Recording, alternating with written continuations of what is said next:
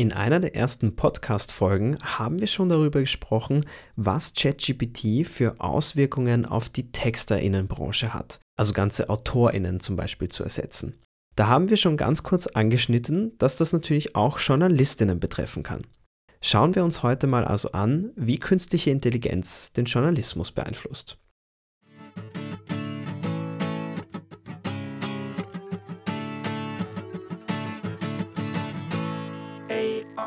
Tutorial.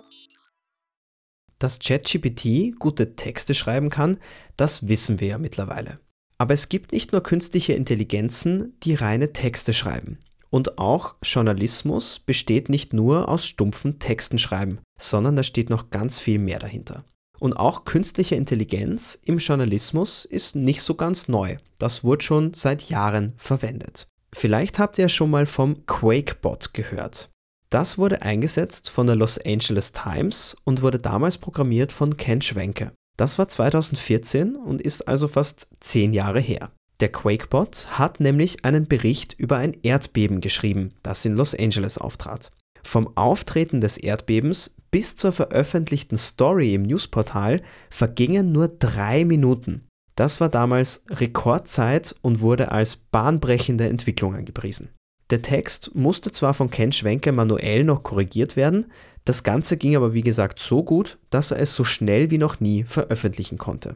Und aufgrund der Datenlage des Erdbebens konnten alle W-Fragen auch relativ schnell in dem Artikel beantwortet werden. Also W-Fragen, der Kern des Journalismus, was, wer, wie, wo, warum und wann. Und Berichte zu schreiben auf Datenlage, objektiv und sachlich, das geht sehr, sehr gut. Das müssen jetzt nicht nur Erdbeben sein, das können auch Sportereignisse sein, wie Fußballmatches. Das könnten wir gleich mal ausprobieren. Gehen wir zu ChatGPT und schreiben einen kurzen Bericht. Und zwar ein Bericht in 50 Wörtern von dem Fußballspiel FC Chat gegen Borussia GPT. Es endete 2 zu 1. Die zwei Tore von FC Chat fielen in Minute 12 und 57. Der Anschlusstreffer zum 2 zu 1 war ein Eigentor in der 70. Minute. Es gab fünf gelbe Karten. Das Fußballspiel FC Chat gegen Borussia GPT endete 2 zu 1. FC Chat erzielte Tore in der 12. und 57. Minute, während Borussia GPT ein Eigentor in der 70. Minute erzielte. Es gab insgesamt fünf gelbe Karten im Spiel. Es war ein spannendes Spiel, bei dem beide Teams hart gekämpft haben. Am Ende konnte sich FC Chat jedoch durchsetzen und den Sieg erringen das funktioniert ja ganz gut. Allerdings habe ich einen Fehler bemerkt und ich muss zugeben, das war auch gemein von mir, denn ich habe einfach nur geschrieben, der Anschlusstreffer war ein Eigentor. Aber dennoch, das Eigentor kam also von FC Chat, denn es zählt ja für Borussia GPT. Oh, Entschuldigung, das war ein Fehler. Das Eigentor wurde von FC Chat erzielt und es zählte für Borussia GPT. Das Spiel endete 2 zu 1 für Borussia GPT. Okay, basierend auf der simplen Frage hat ChatGPT nicht den Bericht neu verfasst. Aber ich könnte mir den jetzt nochmal so generieren, dass auch das Eigentor ins Spiel passt.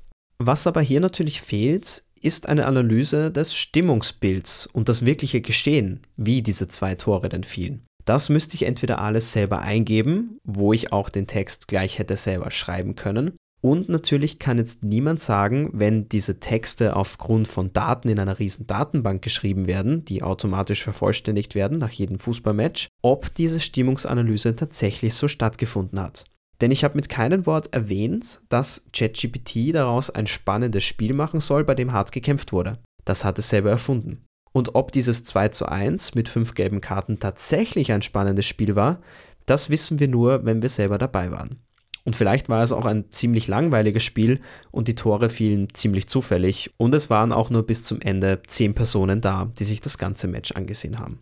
Man sieht also schon, wo es hakt, denn diese Stimmungsanalyse ist das, was tatsächlich am meisten gelesen wird. Alles andere basiert schon auf Datenauswertung und Tabellen werden automatisch abgedruckt mit den Daten, die man bekommt. Aber Erdbeben und Fußball ist nicht das Einzige, was im Journalismus bereits verwendet wurde. Nicht so lange her hat nämlich BBC einen Covid-Chatbot entwickelt. Weißt du denn was darüber, ChatGPT? Das könnte in deinen Datenzeitraum fallen. Ich kann bestätigen, dass die BBC tatsächlich einen Chatbot zum Thema Covid-19 entwickelt hat. Dieser Chatbot soll NutzerInnen Informationen und Antworten auf Fragen zur Pandemie bereitstellen, einschließlich aktueller Updates und Empfehlungen zur Prävention. Es war Teil der Bemühungen der BBC, sicherzustellen, dass die Menschen während der Pandemie Zugang zu zuverlässigen und aktuellen Informationen haben. Das ist ja spannend. Kam der denn auch gut an, dieser Chatbot? Es ist schwer zu sagen, ob der Covid-19-Chatbot von der BBC allgemein gut angenommen wurde, da es keine offiziellen Bewertungen oder Umfragen zu seiner Beliebtheit gibt. Es ist jedoch wahrscheinlich, dass er von einigen Benutzerinnen als nützlich und informativ angesehen wurde, während andere ihn möglicherweise als begrenzt in Bezug auf die Informationen und Antworten empfunden haben, die er bereitstellt es ist wichtig zu beachten, dass Chatbots in der Regel nur so gut sind wie die Informationen, die ihnen zur Verfügung stehen und dass sie nicht immer in der Lage sind, alle Fragen zu beantworten oder alle Bedenken zu adressieren. Alles klar, aber immerhin cool, dass BBC das auf eigene Faust durchgesetzt hat und auch gleich mit einer künstlichen Intelligenz gearbeitet hat. Wobei die Intelligenz natürlich nicht in dem Maße gut funktioniert wie ChatGPT, aber zumindest so gut funktioniert, aktuelle Informationen in die Textanalyse einfließen zu lassen und diese Texte zu generieren, basierend auf den Fragen, die die Benutzerinnen haben. Aber auch solche Chatbots, die von Nachrichtenagenturen programmiert werden, sind nicht der einzige Anwendungsfall für AI im Journalismus. Ein großer Schwerpunkt zum Beispiel ist die Datenrecherche. Für Journalistinnen heißt das, jede Menge lesen, seitenweise Akten durchblättern und versuchen, die kleinen wichtigen Informationen rauszupicken und dann mit anderen Akten zu vergleichen und Präzedenzfälle zu finden. Was die AI jetzt zum Beispiel kann, ist erstens diese seitenweise Akten zusammenzufassen, um überhaupt herauszufinden, ob das, was ich wissen muss, überhaupt in diesen Absätzen zu finden ist oder nicht. Zusätzlich kann ich natürlich auch der AI mitgeben, lies diese Akten durch und schau dabei auf einen speziellen Aspekt, denn das ist der, den ich für meine Story brauche. Und während die AI das macht, kann sie auch gleichzeitig Cross-Database Reading betreiben. Heißt, gleichzeitiges Lesen in mehreren Datenbanken und Verknüpfungen herzustellen. Das ist das, wie Journalismus ja eigentlich auch funktioniert. Ich habe hier eine Information, die genauso irgendwo anders auftaucht und hier habe ich dann die Verknüpfung. Zum Beispiel, dass jemand schon mal vor Gericht diese und jene Aussage getätigt hat. Und dieses Cross-Database Reading, das ist eigentlich auch genau das, womit ChatGPT trainiert worden ist. Denn auch ChatGPT hat mehrere Quellen, aus denen es Informationen sucht und dann in einen Satz verpackt. Aber was im Journalismus natürlich noch dazu kommt, ist das, dass nicht alles auf Texten verfasst wurde und nicht alle Transkripte so stimmen, wie sie irgendwo verfasst worden sind. Das heißt, die persönliche Recherche, Interviews mit echten Menschen stehen natürlich auch im Vordergrund. Wie solche Recherchen funktionieren, demonstrieren auch ein paar Filme gut. Wer sich dafür interessiert, kann gerne mal sich Spotlight ansehen oder She Said. Große Empfehlung übrigens für She Said. Das ist auch erst rausgekommen und bietet einen sehr guten Einblick nicht nur in die Thematik, die der Film behandelt, sondern auch wie Recherche funktioniert. Bei der Recherche werden also auch persönliche Interviews verwendet. Und auch hier kann ich künstliche Intelligenz einsetzen, um diese Interviewantworten zu transkribieren, um also Texte zu generieren, die ich verwenden kann, kopieren kann oder weiterarbeiten kann. Ich kann also die Texte aus dem Interview auch gleich neu schreiben lassen und vielleicht in einfachere Sprache umwandeln. Denn auch das machen Nachrichtenagenturen mittlerweile sehr verstärkt, Nachrichten in einfacher Sprache anzubieten. Und mit AI geht das auch ganz ohne Mehraufwand, denn das kann die AI, zum Beispiel in Form von ChatGPT, schon relativ gut. Außerdem haben Nachrichtenagenturen jetzt auch die Möglichkeit, Symbolbilder mit Hilfe von AI zu generieren, zum Beispiel mit Journey und Co. Das sehe ich jetzt zum Beispiel verstärkt in Nachrichten zu KI-Themen selber. Ich werde natürlich durch meine Recherchen zu diesem Thema natürlich geflutet von allen möglichen Beiträgen von allen möglichen Nachrichtenagenturen, äh, wenn es um das Thema KI geht. Und da sehe ich ganz häufig schon, dass die Bilder, die für diese Beiträge genutzt werden, von Midjourney oder ähnlichen Tools generiert worden sind. In dem Fall passt es natürlich zur Thematik, denn ich brauche ein Symbolbild und ich kann auch gleich demonstrieren, wie solche Tools arbeiten. Dass das jetzt nicht ersetzen kann, dass ich einen Interviewpartner fotografiere in der Situation, um die es gerade geht, ist natürlich auch klar. Aber für Symbolbilder funktioniert es und sehe ich auch verstärkt. Aber das ist noch längst nicht alles, denn was auch viele Daten analysieren muss und auch schnell funktionieren sollte, ist die Wahlanalyse. Nach jeder Wahl gibt es zum bestimmten Zeitpunkt die ersten Hochrechnungen für die Auswertung. Und auch das ist irgendwo Teil vom Journalismus, auch wenn meistens eben auf Institute verwiesen wird, die diese Hochrechnungen produzieren. Aber auch diese ganzen Wählerstromanalysen, die getätigt werden kann, da kann mir die künstliche Intelligenz schon viel einfacher helfen, das schneller auf die Bahn zu kriegen. Wer weiß, vielleicht haben wir in Zukunft keine Wahlumfragen mehr, sondern nur Wahlprognosen, die die KI erstellt, auf Basis vom aktuellen sozialen und politischen Geschehen. Und dann gibt es im Journalismus noch Spezialanwendungen, wie zum Beispiel Algorithmen, die Bias oder Voreingenommenheit und Rassismus in Redaktionen erkennen, von geschriebenen Artikeln von Journalistinnen. Das wurde zum Beispiel schon benutzt von Reuters oder Deutsche Welle. Die haben diese Algorithmen über alle Beiträge, die sie erhalten haben, laufen lassen und haben dann genau gesehen, welche Journalistinnen nicht ganz objektiv geblieben sind. Aber so gut das jetzt alles klingt, heißt das nicht, dass Journalismus nur von künstlicher Intelligenz profitiert. Das waren jetzt nur Aspekte, die die Arbeit für Journalistinnen im Regelfall erleichtern könnten. Aber die Probleme von künstlicher Intelligenz, vor allem im Schreiben, die haben wir schon teilweise behandelt. Also das große Problem sind natürlich die Fake News. Und vor allem Textprogramme sind fehleranfällig, was das betrifft. Auch ChatGPT erfindet manchmal Fakten und lässt sich auch teilweise manipulieren, wenn es um andere Fakten geht. Gibt übrigens einige nette Beispiele, wo man ChatGPT ganz einfach beibringen kann, dass 1 plus 1 nicht 2 ist, sondern 3. Und irgendwann hat man den Bot auch davon überzeugt, dass es vielleicht jetzt so ist, da ChatGPT nicht auf aktuelle Daten zugreifen kann. Und wie schon erwähnt, diese Textprogramme machen natürlich eine reine Analyse der geschriebenen Worte, keine Analyse aller gesprochenen Worte, die nicht aufgezeichnet wurden. Das heißt, ich kann im Interview dann als interviewte Person nicht sagen, das bleibt jetzt nur unter uns, das ist wichtig für das Hintergrundwissen, aber ich möchte nicht, dass dieses Zitat morgen genauso in der Zeitung steht. Und das schafft natürlich auch wieder ein Vertrauensverhältnis. Dass das natürlich nicht optimal ist, um die komplette Wahrheit zu finden, ist auch klar, aber dass ich nicht jedes private Detail einer Journalistin, einem Journalisten erzähle, ist irgendwo auch verständlich. Und dann gibt es natürlich auch hier die Thematik vom Jobabbau.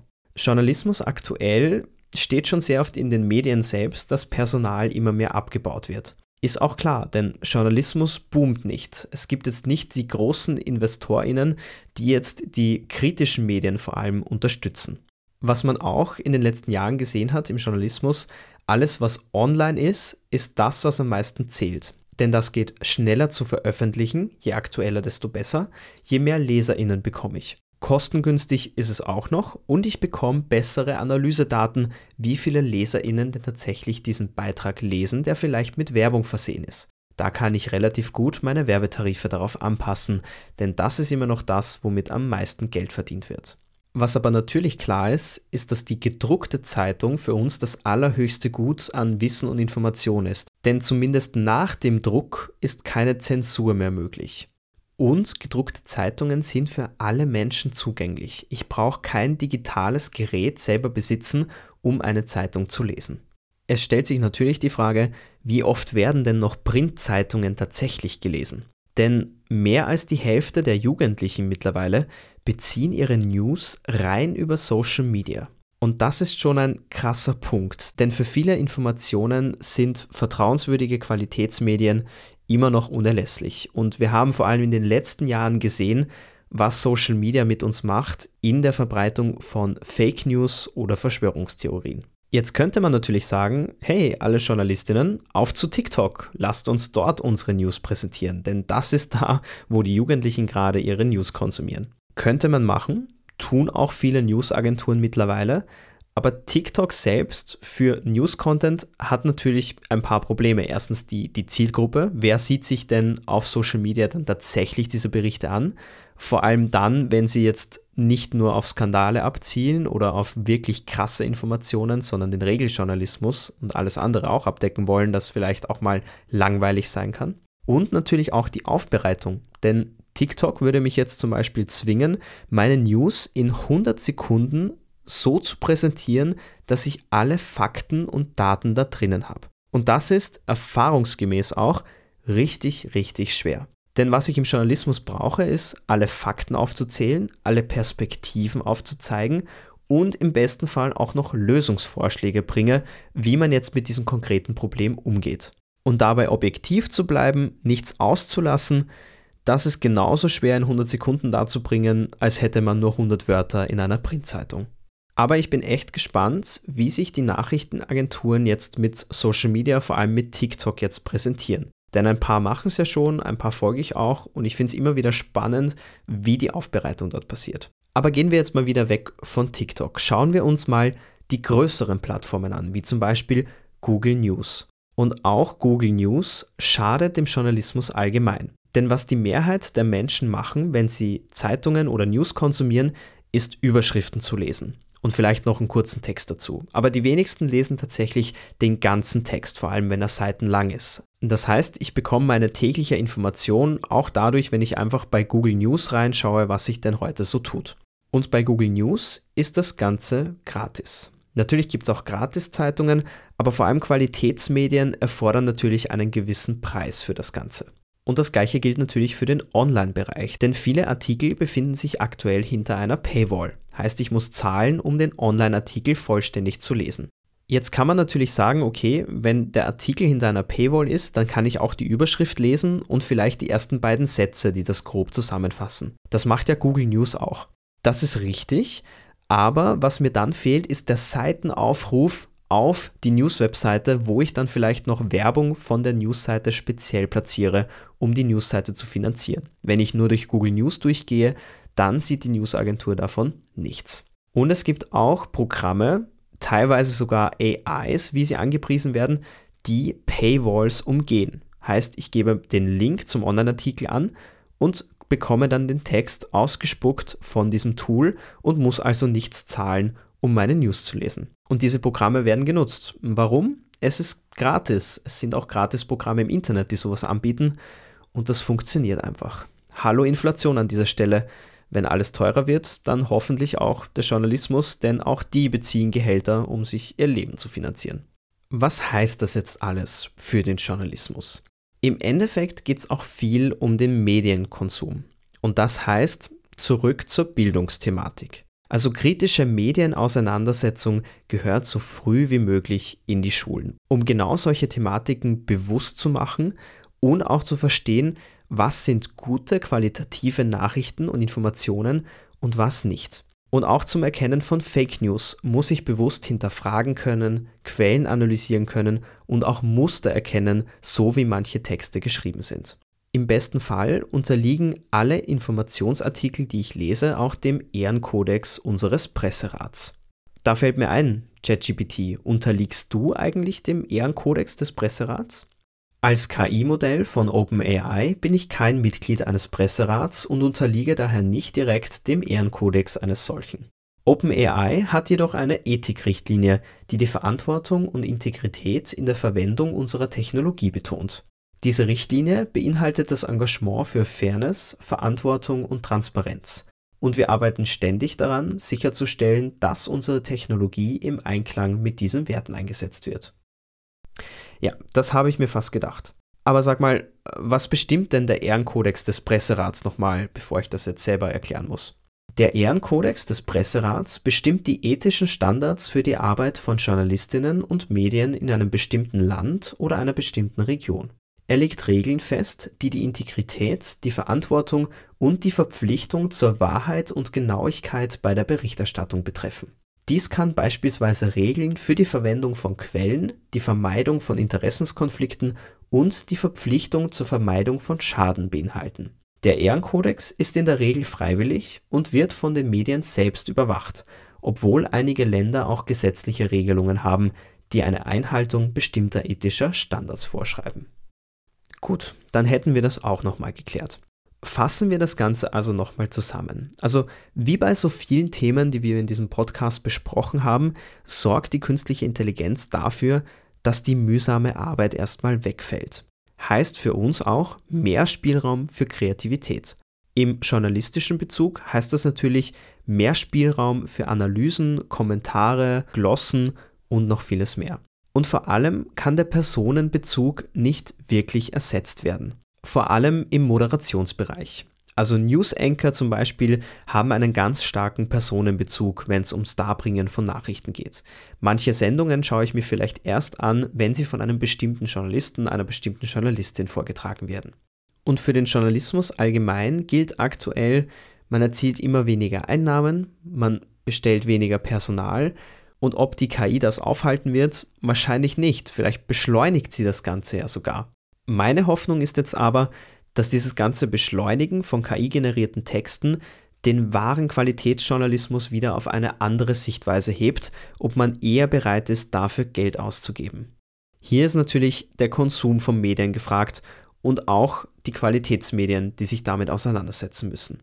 Und ganz spannend, finde ich, wird sein, was die Google Chatbot AI alles können wird. Also die Textgenerierungs AI von Google. In den ersten Vorstellungen sah sie ja noch nicht ganz so gut aus und ChatGPT wird natürlich immer noch hoch gehypt.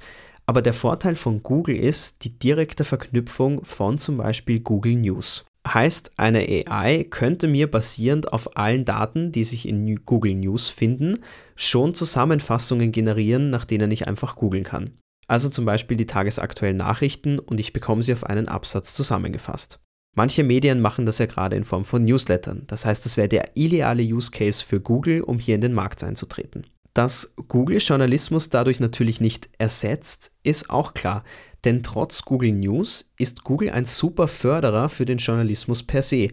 Denn die Artikel, die gut funktionieren und qualitativ hochwertig sind, werden in Google News natürlich auch höher gerankt und sorgen so natürlich für höhere Reichweite auch für das Medium selbst. Das heißt, hier wäscht die eine Hand natürlich auch die andere. Eine Google AI profitiert natürlich auch von Texten, die vom Journalismus kommen, denn das trainiert ja auch wieder die AI. Also exklusive Inhalte für Google News anzubieten, würde natürlich auch die Google AI stärken.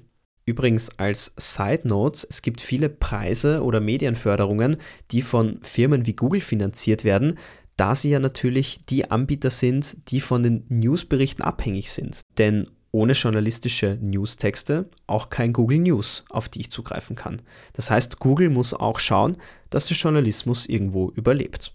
Aber trotz allen AI-Thematiken, die wir jetzt behandelt haben, glaube ich, dass das Entscheidende für das Überleben des Journalismus sein wird, wie wir mit dem Kampf gegen die Medien umgehen. Also wir sehen es gerade und vor allem in den letzten Jahren, dass die Medien immer sehr kritisch von der Bevölkerung betrachtet werden. Nämlich dann, wenn die Berichterstattung nicht in die persönliche Meinung geht. Also vor allem dann, wenn sie Verschwörungstheorien entkräften oder man von Medienkorruption in der Politik spricht. Auch das gibt es leider sehr, sehr häufig. Wenn jetzt also die Bevölkerung selbst und die Leserinnen selbst entscheiden, dass sie diesen Journalismus nicht wollen, dann wird auch jede Nachrichtenagentur nicht mehr finanziert werden und irgendwann auch wegbrechen. Dass es für die Demokratie in unserem Leben natürlich das Wichtigste ist, diese Informationen transparent, sachlich und qualitativ zu bekommen, sollte hoffentlich klar sein und da bin ich zumindest optimistisch, dass es in den nächsten 100 Jahren auch so bleibt. Der zweite große Kampf ist natürlich der, wo diese News konsumiert werden. Ist das jetzt das Newsportal Instagram? Ist es das Newsportal TikTok? Kann ich auf diesen Plattformen überhaupt dieselbe Qualität an Information haben, die ich sonst aus Printzeitungen könne? Nutze ich beides in Combo und hole mir zumindest mal die Basics aus TikTok und sehe mir dann den Printartikel an? Oder schaue ich Journalismus auf TikTok schon gar nicht, weil es langweilig ist und nicht so der Inhalt ist, den ich gemütlich abends auf der Couch ein bisschen durchswipe? Auch da bin ich sehr gespannt auf die Entwicklung. Denn was auch klar ist, diejenigen, die bis jetzt nur von Printzeitungen ihre Informationen gehabt haben, die werden auch immer älter alle, die jetzt mit Social Media aufwachsen, haben da ganz andere Zugänge und das wird sich in den nächsten Jahren auch nicht verändern, glaube ich. Ich finde, um es abschließend zu sagen, wir sollten auf jeden Fall alles tun, damit der Qualitätsjournalismus nicht von AI oder jemand anders ersetzt wird. Was meint ihr denn zu diesem ganzen Thema? Würdet ihr Zeitungen noch lesen, wenn alles nur noch computergeneriert wäre? Wo bezieht ihr eure News und wie viel Geld ist euch das im Monat wert? Würde mich auf jeden Fall interessieren, auch eure Meinung zu kennen. Vielen Dank wie immer fürs Zuhören und ich hoffe, wir hören uns wieder in der nächsten Folge vom AI Tutorial.